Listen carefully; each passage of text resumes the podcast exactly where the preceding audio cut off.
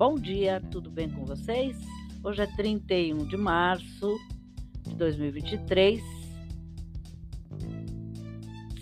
Sexta-feira e eu desejo um dia maravilhoso, cheio de coisinhas de fazer sorrir.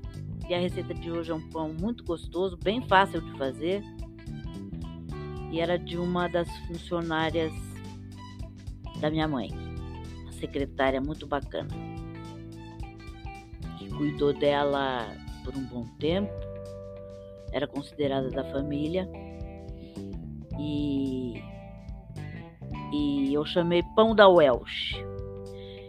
E os ingredientes que você vai precisar para a receita são 6 a 7 xícaras de farinha de trigo, um tablete de fermento para pão, dois ovos, uma xícara de óleo, uma colher de sopa de sal, três colheres de sopa de açúcar, 3 xícaras de leite morno. O modo de fazer: bater todos os ingredientes no liquidificador, exceto a farinha. Em uma tigela grande, coloque o que foi batido e vá acrescentando a farinha aos poucos com o auxílio de uma colher de pau. Coloque em uma forma a massa e deixe crescer.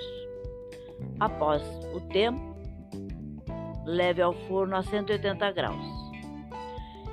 Este pão você pode rechear com queijo, presunto, linguiça, salaminho, azeitona.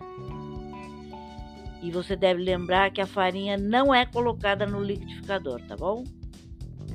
É muito simples, façam porque é delicioso.